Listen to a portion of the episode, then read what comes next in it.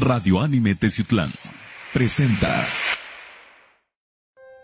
El siguiente programa es clasificación C, contiene lenguaje no apto para menores de 16 años.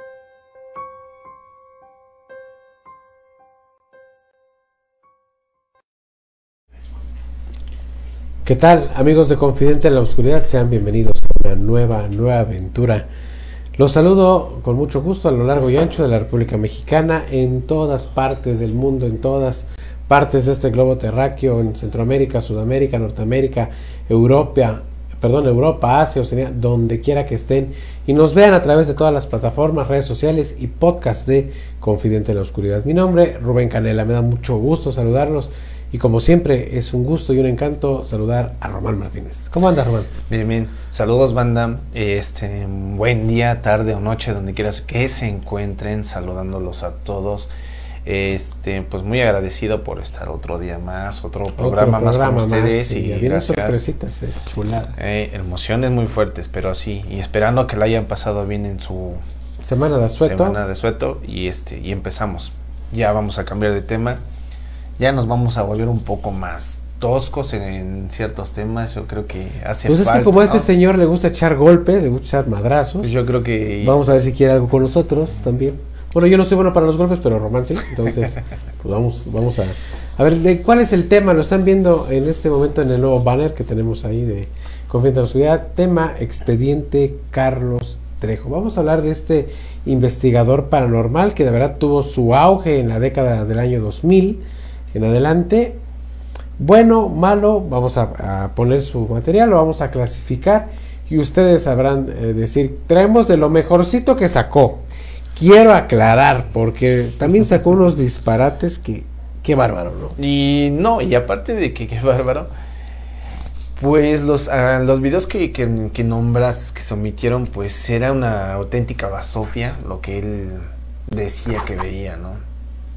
Bueno, es que mira, para vender como la religión también tienes que inventarte cada cosa para que la gente te crea, ¿no? Pero, este, aquí vamos a exponer el material. Eh, ya se dieron cuenta, de hecho a mí tampoco, pero a Román es muchísimo más que no le cae el señor Carlos Trejo. Más desde que Madrid Adame, porque ese sí es cuate de Román. Entonces, este, pues vamos, vamos a ver su material, vamos a tratar de, de, saber más y más de Carlos Trejo. Vamos a empezar nuestro programa de Confidente en la Oscuridad, Expediente Carlos, Trejo.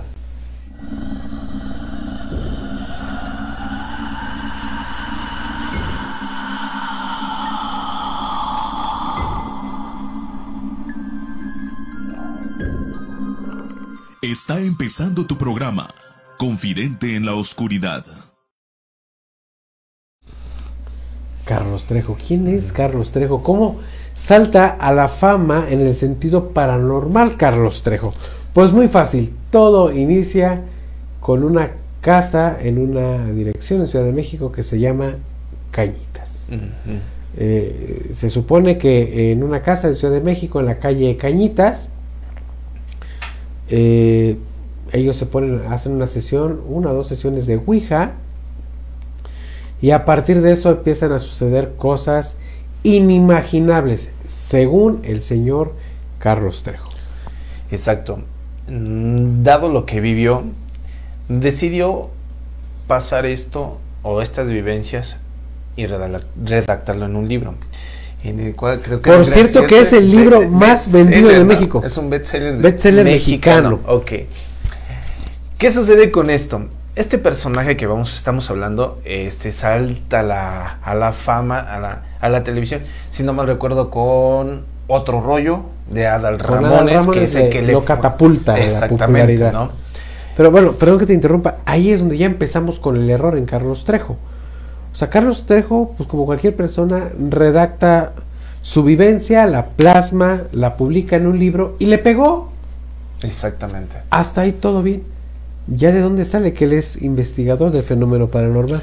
Bueno, resulta ser que, dadas las circunstancias de lo que estuvo viviendo, él se dio esa idea o esa mentalidad de que él era una persona ya perceptiva de todo lo que sucedió, le dieron un don especial para poder ver fantasmas.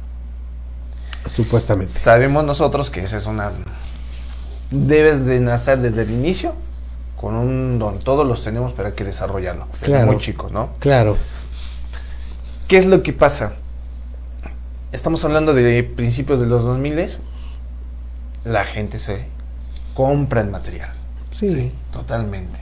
Se, se come, se come el material de, de cañitas y sale, en pel- sale una película basada en hechos reales, supuestamente basada en el argumento eh, de cañitas y empiezan a existir muchas contradicciones. Pero bueno, de eso ya hablamos. Tenemos un programa, lo pueden buscar Claro. en el podcast o aquí en la, en la página de Confidente en la Oscuridad o en la página de Radio Anime que pusimos eh, Caso Cañitas. Hablamos exclusivamente del caso Cañitas y todo lo que se inventa. De hecho, tú vas a Ciudad de México, preguntas por Carlos Trejo y la casa Cañitas y dicen, no, mi hermano, ni te vayas a parar ahí. Exactamente. De plano, o sea, o sea, ir a la casa Cañitas y a Six Flags es lo mismo de diversión. Así de plano te lo ponen eh, los capitalinos. Pero bueno, volviendo, volviendo al caso, entonces Carlos Trejo, a raíz de sus publicaciones del señor Adal Ramones, que lo catapulta a, a otro ámbito, otro nivel, este señor de la nada se vuelve investigador paranormal y empieza a explotar material, qué bueno, ¿no? Empieza a explotar Claro. material eh, de áreas eh, de áreas geográficas de todo el país, fantasmas aquí, fantasmas allá, historias aquí, historias allá, y empieza a redactarlo, qué bueno. Y vamos a empezar a ver su material, vamos a, a ver y a escuchar su primer eh, material y enseguida volvemos, esto es Confidente En la oscuridad.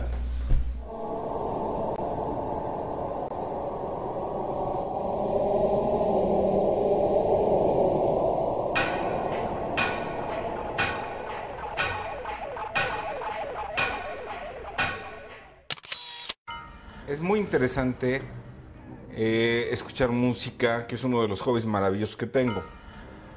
Durante hace, hace muchos años, hace muchos años recuerdo a un personaje que era salsero y que llamó mucho la atención, el cual fallece por un paro cardíaco. Y de hecho falleció muy joven. Fue sepultado. ¿De qué personaje te estoy diciendo? Y estoy seguro que ya te estás preguntando. Pues déjame decirte que no te voy a decir. Y no te lo voy a decir porque resulta que descubrí que estaba sepultado donde menos me lo iba a imaginar. Villahermosa, Tabasco. Vamos para allá, para que cheques lo que encontramos en el Panteón Municipal. El momento en que estoy bajando del avión. Ahí la gente empezó a juntarse, de hecho ya algunos medios, como te darás cuenta, estaban con la intención de entrevistarme y saber qué era lo que venía a hacer aquí a Villahermosa, Tabasco. La gente llamó muchísimo y sobre todo que a la hora de que vieron mi presencia, todo el mundo empezó a juntarse. Tuve que hacer la invitación a varias personas, entre público, así como prensa escrita y prensa televisiva, a que entraran al cementerio a buscar los fantasmas que decían que se aparecían ahí en el cementerio. Te darás cuenta que dentro del cementerio pues hay una gran cantidad de personas, entre ellos público, entre ellos inclusive personas que, que eran prensa, prensa escrita y prensa de televisión. Lo que ves que llevo en la mano es una marcadora, es pintura fosforescente. Cuando llego a ver algo, en ese momento tiro, marco y empiezo a buscar así cada lugar a donde se está presentando algún tipo de manifestación. Eran ya cerca de la una de la mañana cuando de repente empezaron a decir que algo se estaba moviendo en la parte más profunda del cementerio. Quiero que observes esta tumba y vas a ver en ese momento cómo sale una persona del mismo sepulcro y se pone parada ahí. Ahí lo estamos señalando con el rayo láser. Ve en ese momento. No pierdas de vista esa escena y vas a ver el momento en que se empieza a incorporar esa entidad. Ahí lo puedes observar. Este ente fue visto por no nada más tu servidor, fue visto también por prensa escrita, prensa televisiva y público en general. Ellos tenían la curiosidad de saber qué era lo que realmente estaba ahí. Por lo mismo, autoricé a que la gente empezara a acercarse. Empezamos a revisar el lugar y no había nada. El ente que estaba ahí en ese momento se perdió, se desvaneció. En el momento en que nosotros estábamos comentando lo que se había visto ahí, como vas a poder escuchar ahorita en estos momentos, alcanzamos y de en ese momento fuimos interrumpidos por el ruido de un piano. Un piano en un cementerio, pues es demasiado extraño. Pedí a la gente que empezara a seguir ese piano. Y llegamos a una tumba de donde salía el ruido del piano. En esa tumba había un piano, un piano bañado en concreto. También ahí se encontraban unas pequeñas bocinas. Oh sorpresa, del músico del que te hablaba es nada menos que Chicoche ese famoso personaje que muere de un paro cardíaco que jamás me imaginé que estuviera en este panteón municipal. Ahí puedes ver este piano. Y algo que me llamó la atención que dice, si se calla el cantor, calla la vida, porque la vida misma es el canto. Descansa en paz, Chicoche. El fantasma del piano.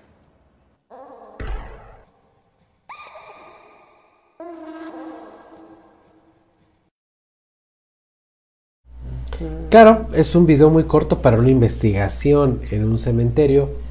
Pero con mucho respeto, Carlos Trejo, no me vayas a venir a madrear. Tengo quien me defienda. De hecho. Pero bueno, ah, vamos a empezar. Desde el principio el contexto está mal. Recuerden, para hacer una investigación paranormal, debes de tener información. Una base sustentable de tu información. No nada más es sentarse, por si ustedes creen que nosotros llegamos también aquí, nos sentamos y hablamos a chencho. No, tenemos un libreto, tenemos estudio, tenemos todo para poder exponerles el material. Señor Carlos Trejo, cuando vamos a hablar de un personaje de, fama nacional como el caso de Chicoche, pues debemos de saber eh, completamente eh, su trayectoria, a qué se dedicaba, qué es lo que hacía qué género de música tenía, de dónde provenía, dónde nació, dónde murió, circunstancias, o sea, todo, todo lo que ha sucedido de su biografía. Todos sabemos, bueno, yo, y estamos hablando, o sea, no puedo decir mi edad porque ya mucha gente lo sabe, pero bueno, Chicoche es de la época de mi señor padre, en paz descanse. Imagínate, y yo sé que Chicoche era de Tabasco. O sea, imagínate nada más esa información, ¿no?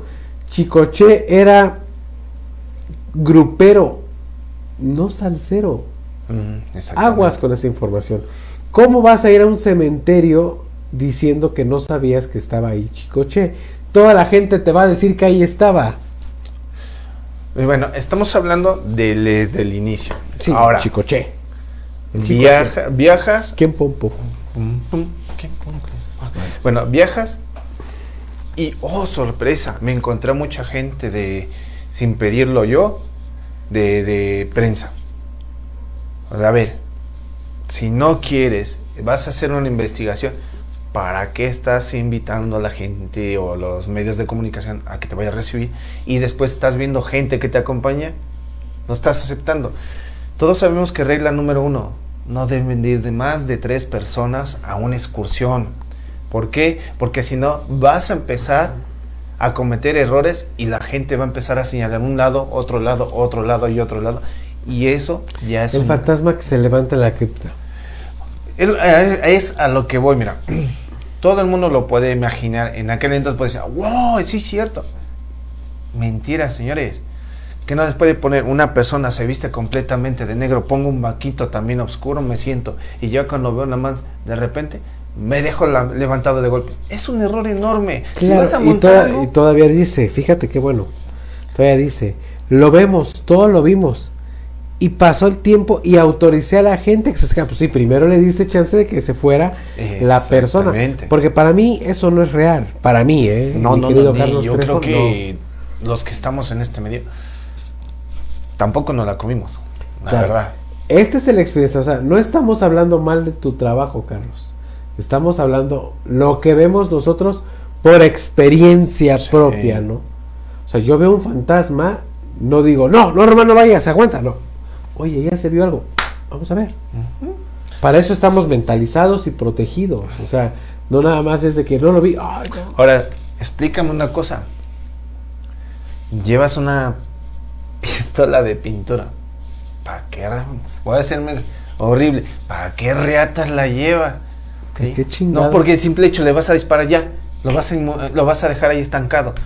Por Dios, o sea, es algo... ¿Ustedes qué opinan? Aquí está el chat, ¿eh? aquí estamos chateando con todos ustedes. ¿Qué opinas? ¿Será verdad o será mentira? Pero con eso estamos iniciando el expediente Carlos Trejos. Vamos a ver nuestro siguiente material y enseguida volvemos. Esto es Confidente en, la oscuridad. Híjole, es muchas veces cansadísimo después de una increíble investigación. El haber estado pues varios días metido en las carreteras y te preguntarás por qué estaba metido en las carreteras. Porque andaba buscando a los fantasmas que viven en ellas. Ve esta investigación. Veníamos en una madrugada con un, machetero en ese tiempo, yo traía un tortón y estaba queriendo amanecer tantito antes de llegar a Morelia. Por ahí es un terreno sinuoso, nos paramos por ahí a, a- un lado de una barranquilla y pues cada quien agarró este, su lugarcito y empezamos a oír como pues como cuando una persona así de rancho están velando un, un muerto, una, una mujer, eh, así como, lamento pues, de una mujer este, llorándole a un difunto. Y este, entre más más empecé a oír el, lamento más cerca. Y dije, ah, caray, a lo mejor es un sepelio que van a, a sepultar un muerto.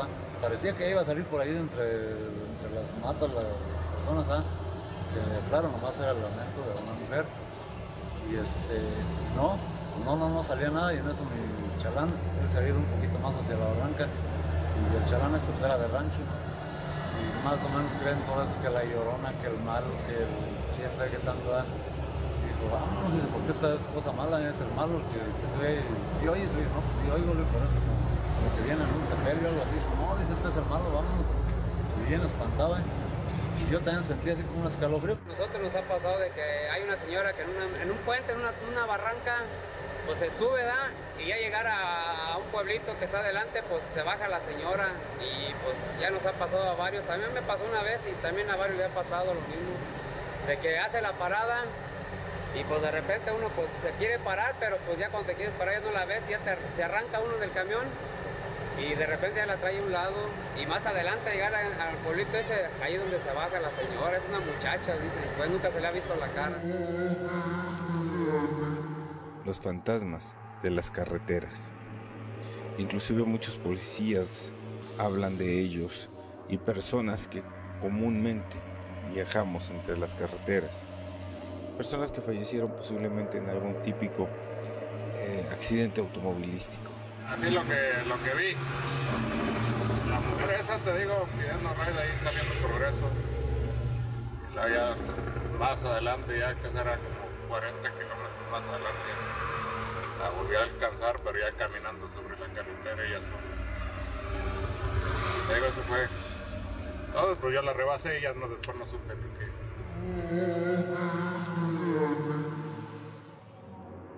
El video que estás viendo en este momento es un video auténtico que me dieron de un tráiler que utilizaba una cámara de seguridad y que le tocó ver a una de estas entidades, mujeres, hombre, no podría determinártelo en ese momento, pero, pero ahí estaba caminando enfrente.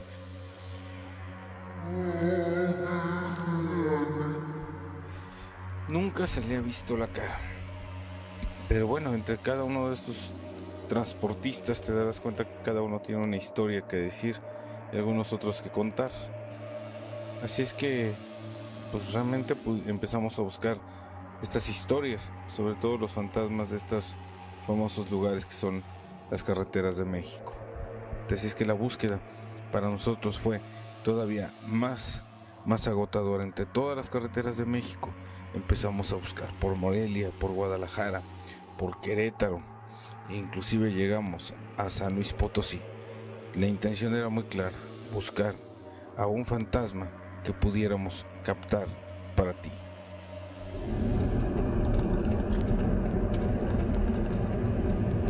Oscar, Oscar, párate, párate, párate, párate. Revisa, ahí está una chava, ahí está la chava esa que se, que, que se aparece aquí. Párate, párate.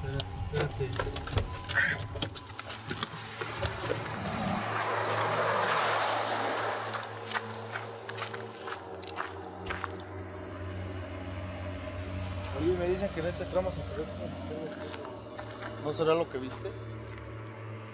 video, ahí lo puedes observar nuevamente. Está en el círculo rojo y te das cuenta cómo la silueta de esa mujer ahí se encuentra y persiste. Los fantasmas de las carreteras.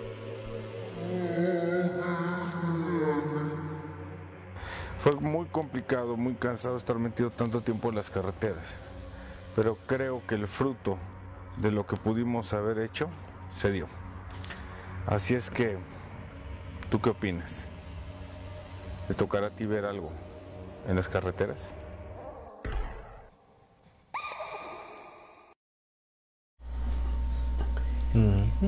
Bien, eh, como acaban de verlo en este, en este momento, híjole, las historias que comentan los camioneros, eh, esas sí son reales, eso no lo voy a, a- a negar ni a desmentir, esas sí son completamente reales, porque les suceden a ellos, son historias de primera mano, Román, ¿estás de acuerdo? Es más, hasta nosotros hemos tenido amistades las cuales este, ellos este, te comentan todo lo que ha sucedido a lo largo de su experiencia como camionero y te dicen, oye, en este lado está suceden este tipo de cosas o en este lado. Entonces, ya están ellos este, familiarizados con este tipo de Claro, tema, ¿no? claro.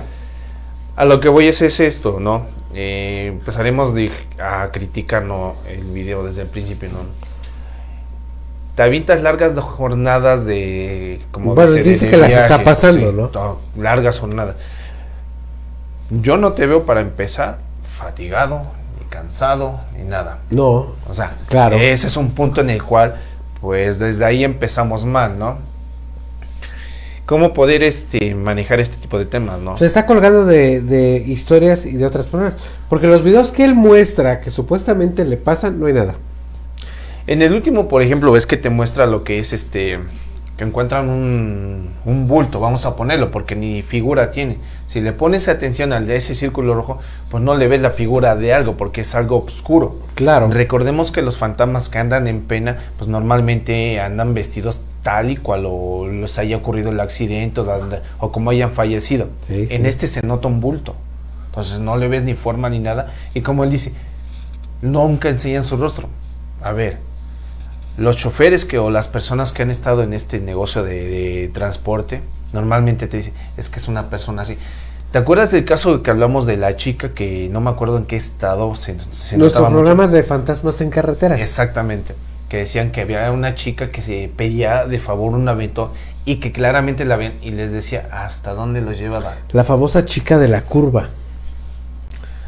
Y no me desmentirás que este los ¿cómo se llama? los choferes que decían eso mostraban este cierta incredulidad porque veían el rostro de la persona. Claro.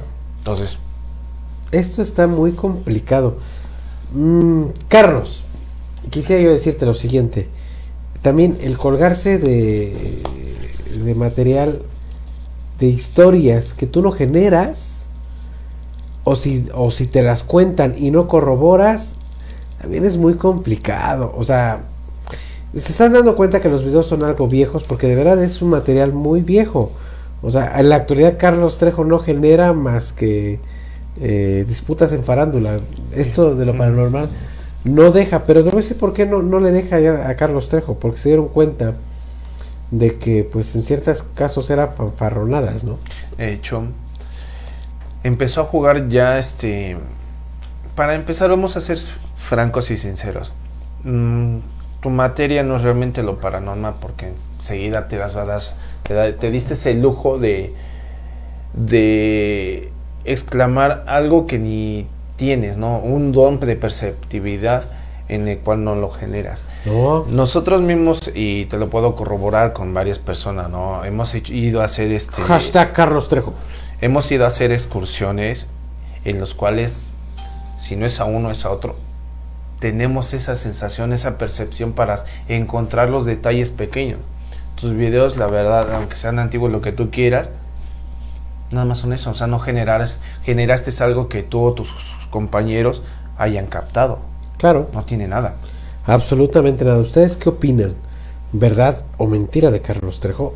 Pónganos aquí. Carlos Trejo vino aquí a Teciutlán, por ahí Miguel Tejeda, si estás, el señor Braulio Daza, que también un saludo hasta donde estás, Braulio. Daza. Y coméntenos su experiencia con el señor Carlos Trejo, que vino aquí a la ciudad de Teciutlán. Estuvo en el panteón, fíjense nada más que historia, ¿no? Estuvo en el panteón municipal de la ciudad de Teciutlán. Y ni por aquí le pasó que tenemos una tumba presidencial. Ni por aquí le pasó.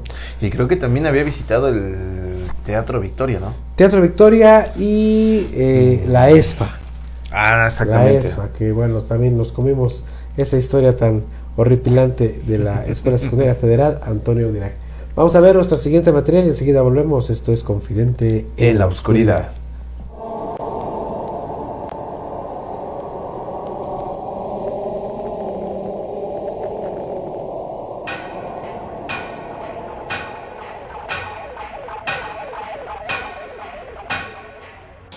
Hay investigaciones que son tristes, dolorosas, este, dramáticas. Hubo una que me llamó muchísimo la atención en la ciudad de Querétaro, que se conoce como la Casa de Querétaro.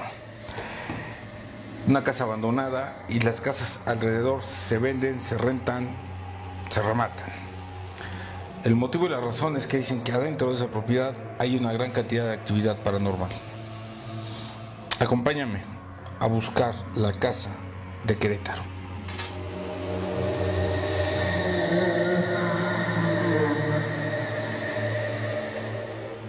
Ahí vamos llegando. Lo que se ve no se juzga. Esa es la casa. Y la que está ahí junto se vende, se renta y esta apenas hacía unos días se había rematado. Dentro de la casa abandonada, una casa que no sabemos exactamente qué pudo haber pasado ahí, yo no lo podía saber. Lo primero que me brincó aquí fue también aquí, en la chimenea. Sangre, sangre seca embarrada en las paredes, como si algo hubiera pasado. Esto, por obvias razones, fue todavía más fuerte. Ve nada más los movimientos de brújula que eran fuertísimos. Conforme fui avanzando la investigación, pudimos grabar unas voces que salían de la misma casa en el área de las escaleras. Escúchalas.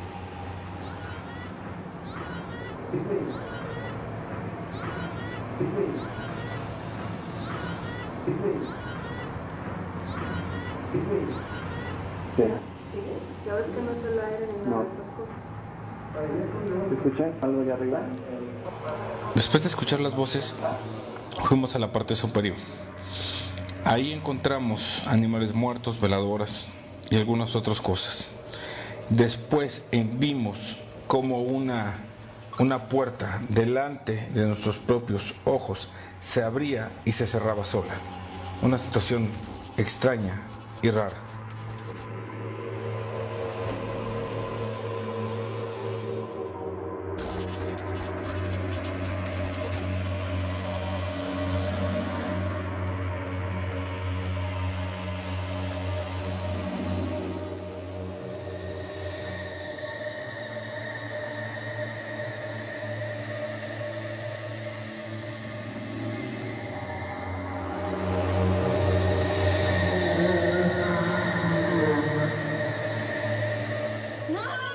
Quiero que escuches ahora, cuando agarro y llevo todo este material al laboratorio, empiezo a analizar y estoy amplificando las voces que grabo ahí en las escaleras.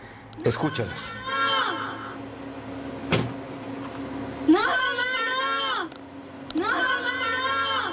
Para poder saber qué había ahí, tuve que recurrir a la hemeroteca. Localicé una fotografía en un periódico de la casa. Y ahora, esta es la historia que fue. Una mujer de 33 años asesina a sus hijos de 11, 9 y 6 años. Esta es la recámara de los homicidios. Y también ahí están los cuerpos de los niños ya asesinados. El alma de sus hijos, por obvias razones, no descansa en paz.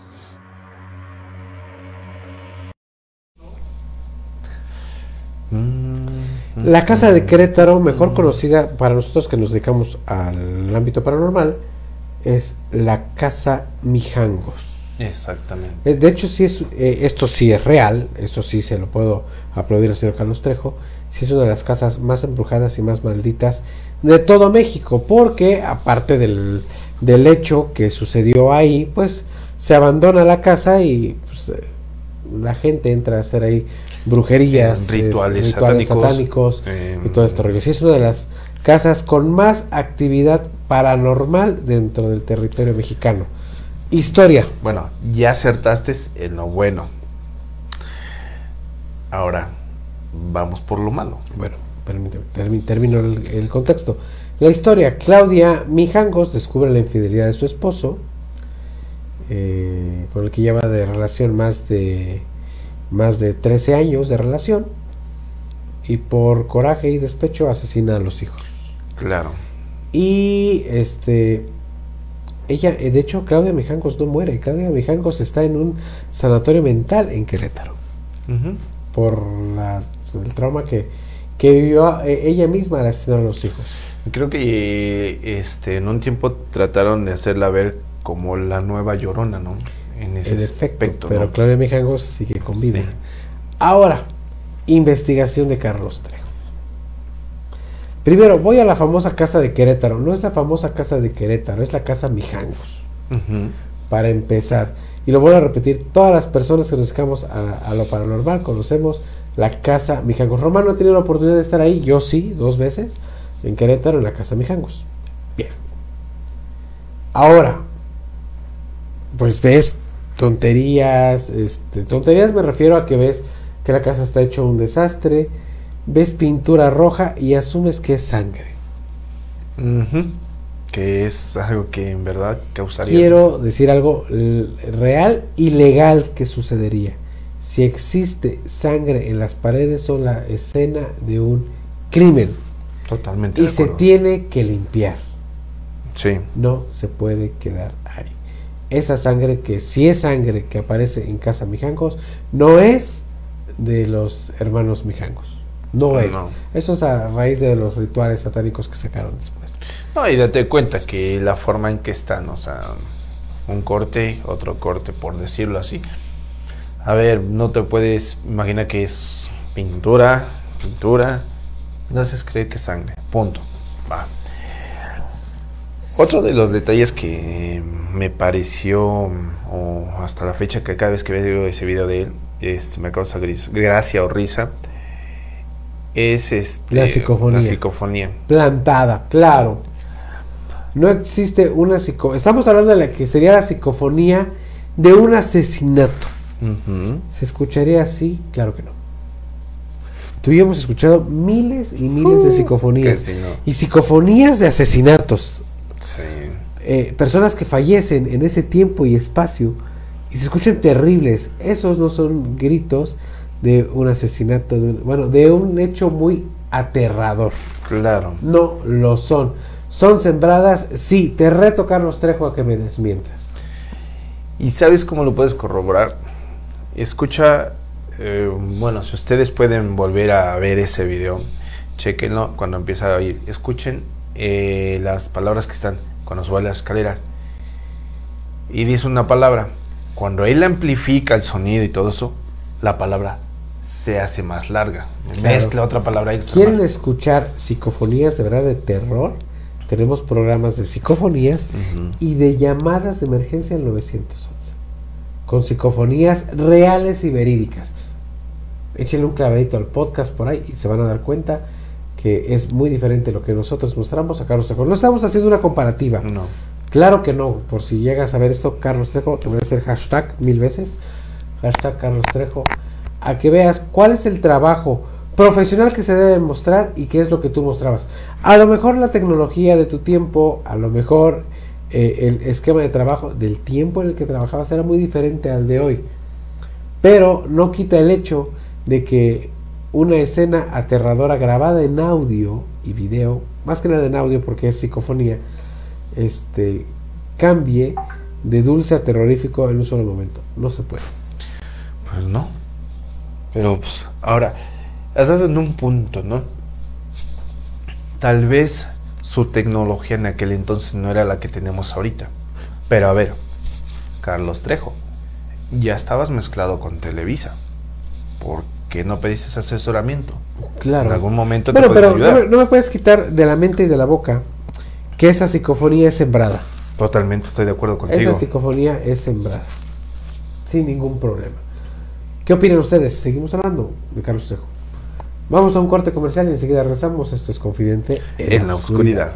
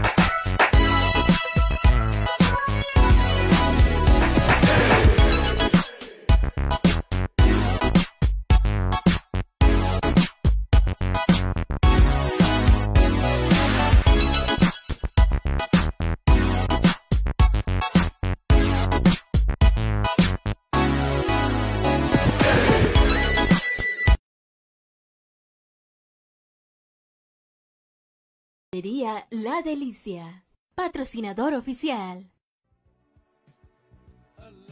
Te invitamos a conocer la mejor panadería de Teciutlán. Panadería La Delicia. ¡Qué delicia de pan! Le ofrece más de 40 variedades de pan macizo, repostería, pan de feria, postres y más. Te esperamos en Avenida San Rafael, número 3, casi enfrente del Hotel Mesón de San Luis, Teciutlán, Puebla. Abrimos todos los días del año, de 7 de la mañana a 10.30 de la noche. Síguenos en Facebook como ¡Qué delicia de pan!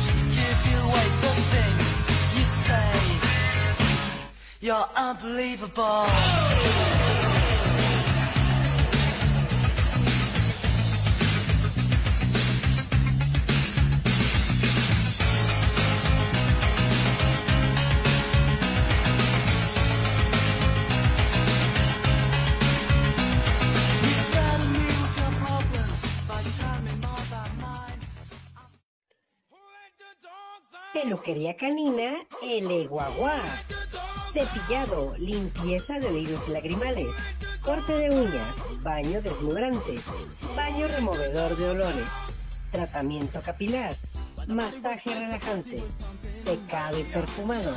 Consiente tu mascota, peluquería canina, El Eguaguá. Servicio de transporte gratis al contratar nuestros servicios. Contáctanos 231-107-0472. Peluquería Canina El Eguaguá.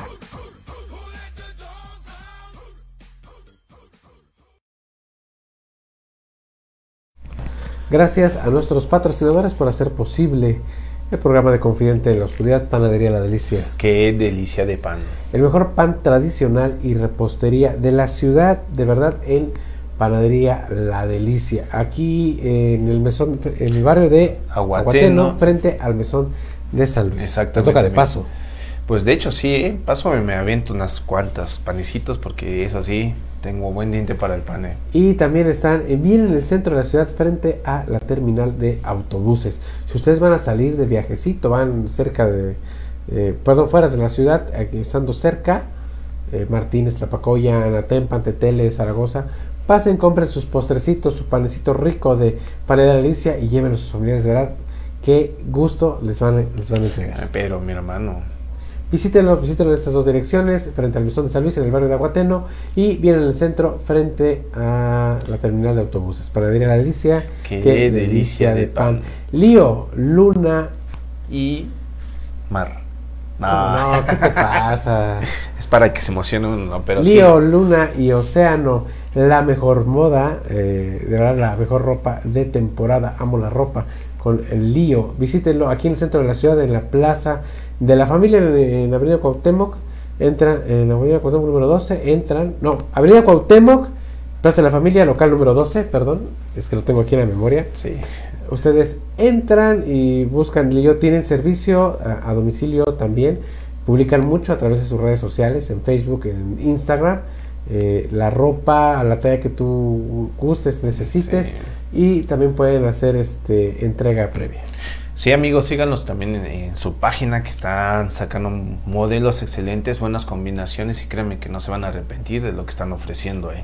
Perfecto. Hoja, tabaco, tatúa, piercing, nuestro amigo Tacho Rosas, no he pasado a verlo en estos días, paso a verlo, a ver si ya se deja para venir. Ya se deje de cotizar. programa. Arte en tu piel, eh, recuerda, tú eres el lienzo, el lienzo, Tacho el artista.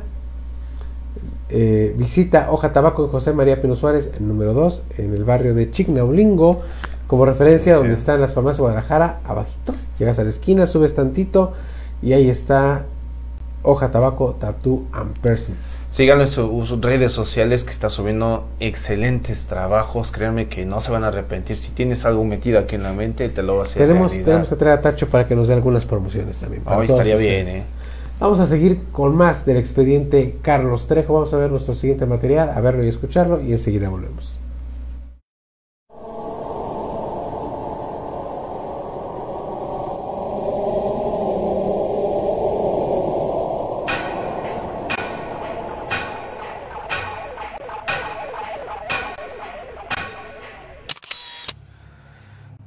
Creerías que ha habido personas que han sido secuestradas por un fantasma? Interesante. Ah, ¿no crees que una persona pueda ser secuestrada por un fantasma? ¿Qué opinas de esto?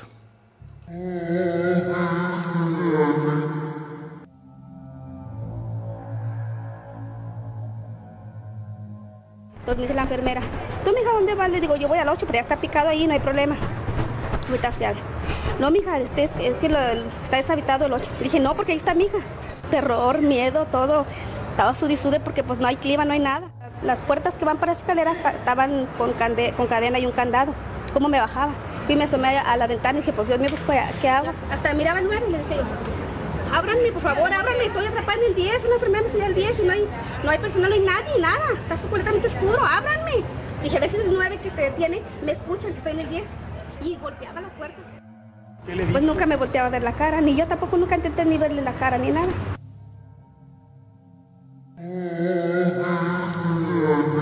acostumbrado a verla que bajaba, pero nunca nos habíamos este, puesto atención si pisaba o no pisaba. Y esa vez eh, sentimos muy frío, la, eh, esa fue la única vez que sentimos muy frío cuando ella cruzó en medio de nosotros. Y nos fijamos a los pies y vimos que iba flotando, no iba pisando.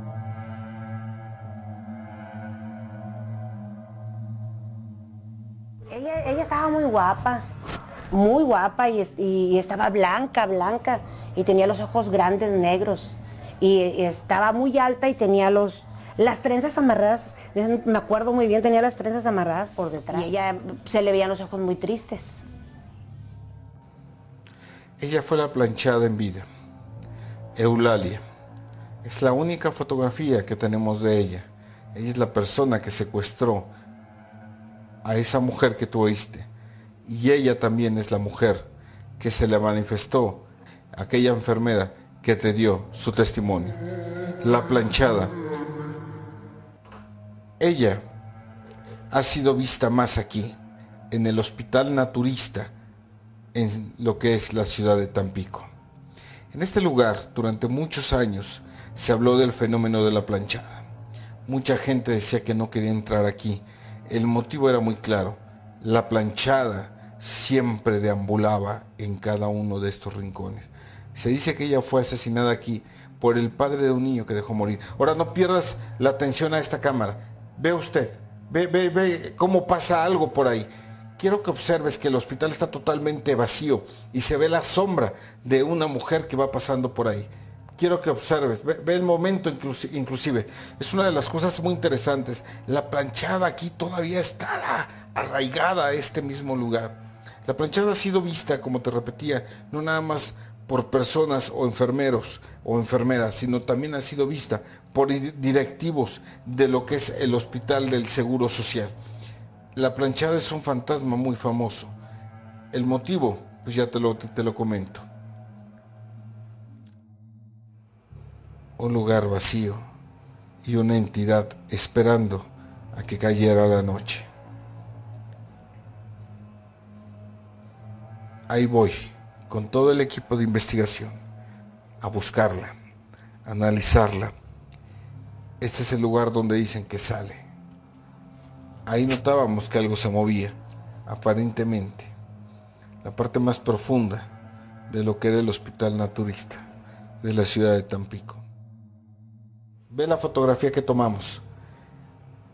Ahora la voy a acercar. Ve cómo se alcanza a notar una señora, una mujer parada ahí en la puerta. Y vuelvo a repetirte que estos son los hospitales Juárez, en donde más se ha visto a la planchada salir de esta capilla. La planchada, una historia que siempre se recordará en cada uno de los hospitales.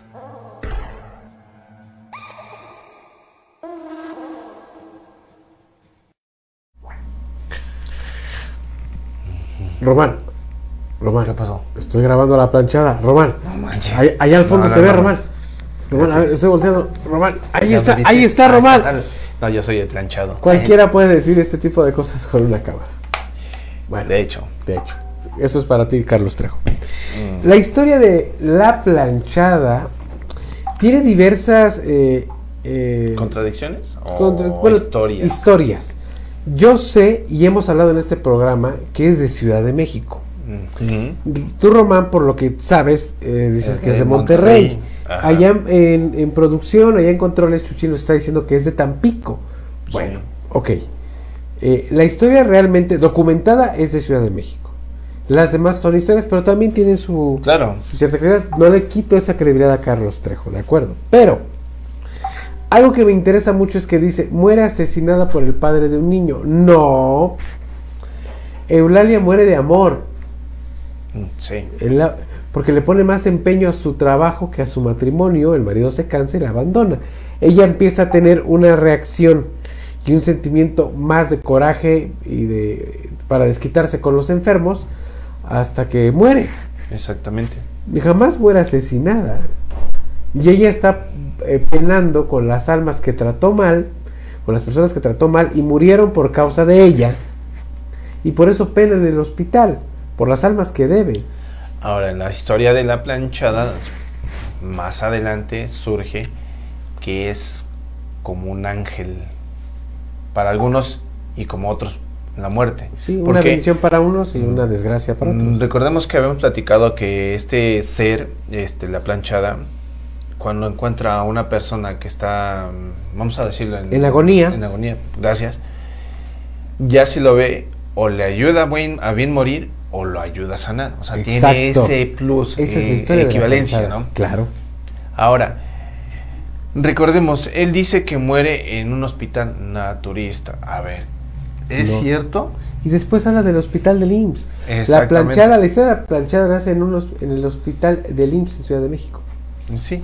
Ahí es donde nace. Bueno, yo sigo defendiendo mi punto. También aclaro que tanto de Román como de Jesús eh, dicen que su otro punto también es viable.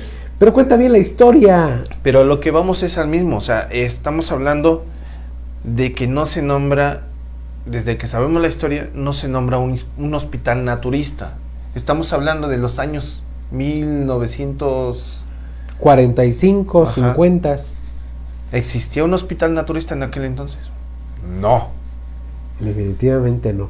¿Ustedes qué opinan? Es más, cuéntenos eh, qué saben de la planchada, porque otra de las historias de la planchada es que aparece en todos los hospitales del país, como la llorona en todos los ríos. Y de hecho sí, ¿eh? porque Sí. este, aquí en Texlán, en el antiguo hospital regional, este, a un lado del Carmen, que ahorita es el complejo universitario de la Puebla. Este, te- tuve una novia, estamos hablando, uh, hace años, y ella me contó que una de sus amigas este, hacía guardia en la parte de atrás de- del hospital y que le tocó ver de lejos a la planchada. Ojo, en ningún momento a la planchada se le ha presentado, así como te dicen los testigos, de, de frente, sino a las personas que Algo- agon- agonizan. Claro, algo que tenía que haber dicho Carlos Trejo desde el principio. Voy a hablar de un personaje, la planchada. ¿Por qué le dicen la planchada? Fíjate nada más, él no lo explica. Obviamente, como le dije hace rato, era una mujer muy hermosa y descuidó su matrimonio por su trabajo. A su trabajo iba perfectamente presentable, el vestido excelentemente planchado. Por eso le decían la planchada. Pásame la cámara, pásame la cámara. ¿Ya la viste? Ya, ya, ya, ya, Búscala, la vi. Mientras grabamos a la planchada, vamos a nuestro siguiente material y enseguida volvemos.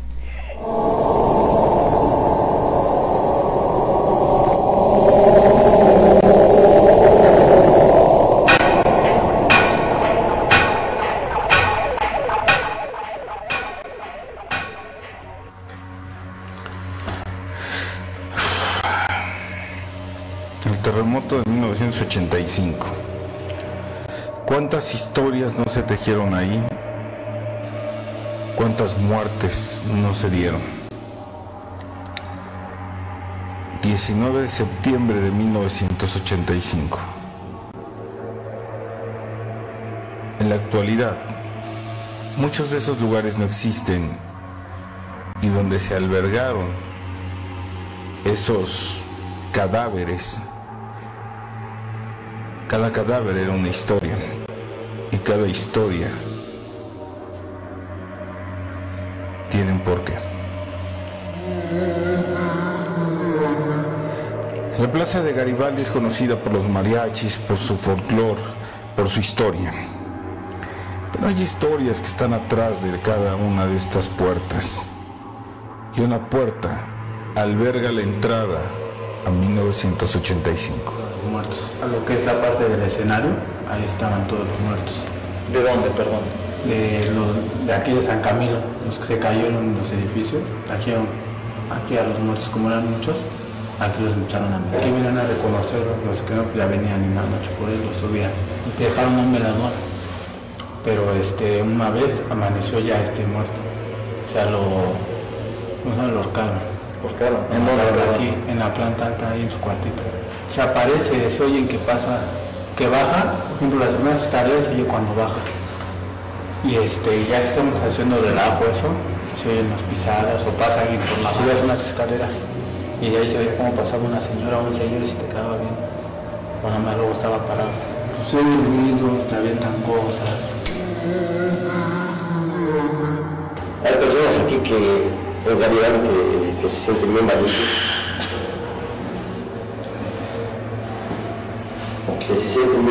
Pero este, no quieren entrar. Hay personas que son escépticas. Los fantasmas de este teatro estuvieron aquí albergados por los cuerpos inertes de las personas que fallecieron en ese terremoto de 1985. La historia ha caminado y el lugar, a su vez, se ha ido alejando de la mente de las personas, quedando en total abandono. Parte de mi equipo estuvo aquí con una intención, buscar los fantasmas de este lugar, de este teatro. En estas paredes algún día también albergaron risas, albergaron aplausos, alber- albergaron a grandes artistas y ahora alberga a un ser de ultratumba. Como te darás cuenta siempre que busco, siempre que estamos ahí revisando, no importa el lugar, no importa dónde estemos, siempre la idea es llegar a cazar a un fantasma. Las antenas nos daban ciertas lecturas, lecturas altas. Sobre todo, era una especie de aviso de que efectivamente había presencia, presencia paranormal. 20. Empezamos aquí a girar a la izquierda y se dispara la actividad. Aquí estamos en el cuarto donde mataron a la persona. Aquí está muy tranquilo, aquí marca 15. A ver, y de 15 se me dispara 106. Yo tengo 40. Eh, mira, aquí estamos en 15, 18, 23. La sorpresa fue tremenda, inmediatamente fuimos a buscar.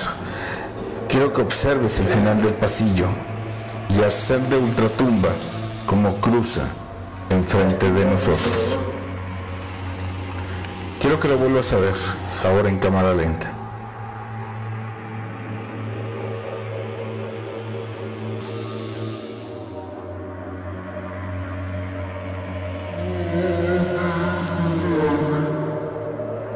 ...1985... ...un momento que jamás... ...la historia... ...podrá olvidar...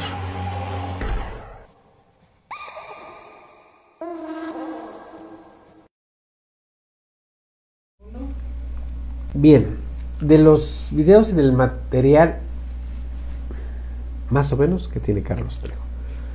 Voy a decir por qué más o menos. Eh, los ruidos y el fantasma que se ve o el espectro es real, desde mi punto de vista. Yo ya lo analicé y sí, sí lo considero. Ahora, nos, eh, ¿por qué digo más o menos? Porque eso es lo bueno. Lo malo si pusieron, pusiste y pusieron atención es lo siguiente.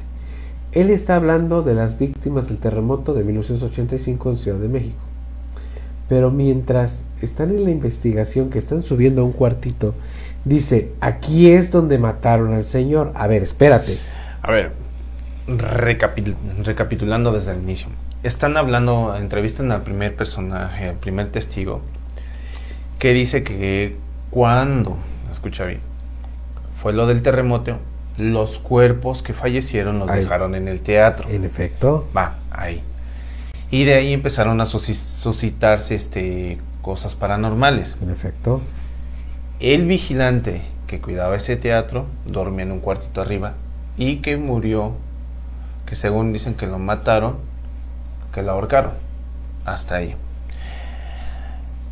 Entonces yo siento que ahí es donde parte, yo- donde dice, él dice que van a buscar fantasmas. Recordemos, si ya los cuerpos que llevaron al teatro ya, ya son Ya cuerpos, cuerpos. inertes, quedamos que su esencia, su, Su espíritu, su lo quedó está no, ahí. y queda ahí. ¿Estamos de acuerdo? Estoy de acuerdo, completamente de acuerdo contigo. Entonces, ¿qué rayos estaba buscando? ¿Que se encontró con situaciones paranormales? Sí. Sí, exacto. eso no lo voy a dudar. Ustedes, aquí está el contexto. Es de los pocos videos en donde efectivamente Carlos Trejo graba actividad paranormal. Y no les traje el video de donde graba el fantasma de Pancho Villa o el fantasma de Drácula. Que Eh, jalaba, pero bueno. ándale, que es lo que sé que te iba yo a decir, oye, no manches. Sí, sí, sí. O sea, esto es lo, lo que lo que quise exponerles para que hablaran. Tal vez lo, lo- lo expusiste de algún modo de que se vea algo normal, ¿no? No fuera de, de fantasía, como te decía al inicio, ¿no? Que este personaje creó Qué, fantasías. qué bueno que dijiste eso. Carlos Trejo, ¿ustedes qué opinan? La pregunta es para Román y para ustedes también. ¿Investigador paranormal, sí o no? Nah. No. Solo es, es un personaje más de la comicidad, y lo quiero decir con mucho respeto, de la comis- comicidad y ocurrencia del pueblo mexicano. Muy bien dicho. Claro. Es más investigador mi zapato que Carlos Trejo. ¿Algo más, Carlos? Muchísimas gracias a todos ustedes por haber estado con nosotros en este programa de Confidente de la Oscuridad, programa de todos ustedes. Agradezco a Radio Anime Teciutlán el, este, por la realización y producción de este programa, el cual también ya está alojado en todas las plataformas y redes sociales, tanto de Radio Anime como de Confidente de la Oscuridad. También estamos, ya está alojado en el podcast. Recuerden, entren en nuestro podcast, estamos en todas las plataformas de podcast, por ahí hay un link de donaciones. Échenos una donación, por favor, para seguir generando más y más material para todos ustedes. Sigan a Radio Anime Teciutlán a través de todas sus redes y plataformas. Sigan a Confidente de la Oscuridad también a través de todas sus redes y plataformas. Román, tus redes sociales. Las mismas de siempre, Román Martínez, echamos cho... Estamos echando cotorreo ahí. A ver, Carla. Y mis redes sociales personales, en todas, en todas estoy como Rubasmorch. Hashtag Carlos Trejo también. Esto fue Confidente en la Oscuridad. Nos vemos en la próxima. Yeah. Aquí está la sonrisa. Lío. Luna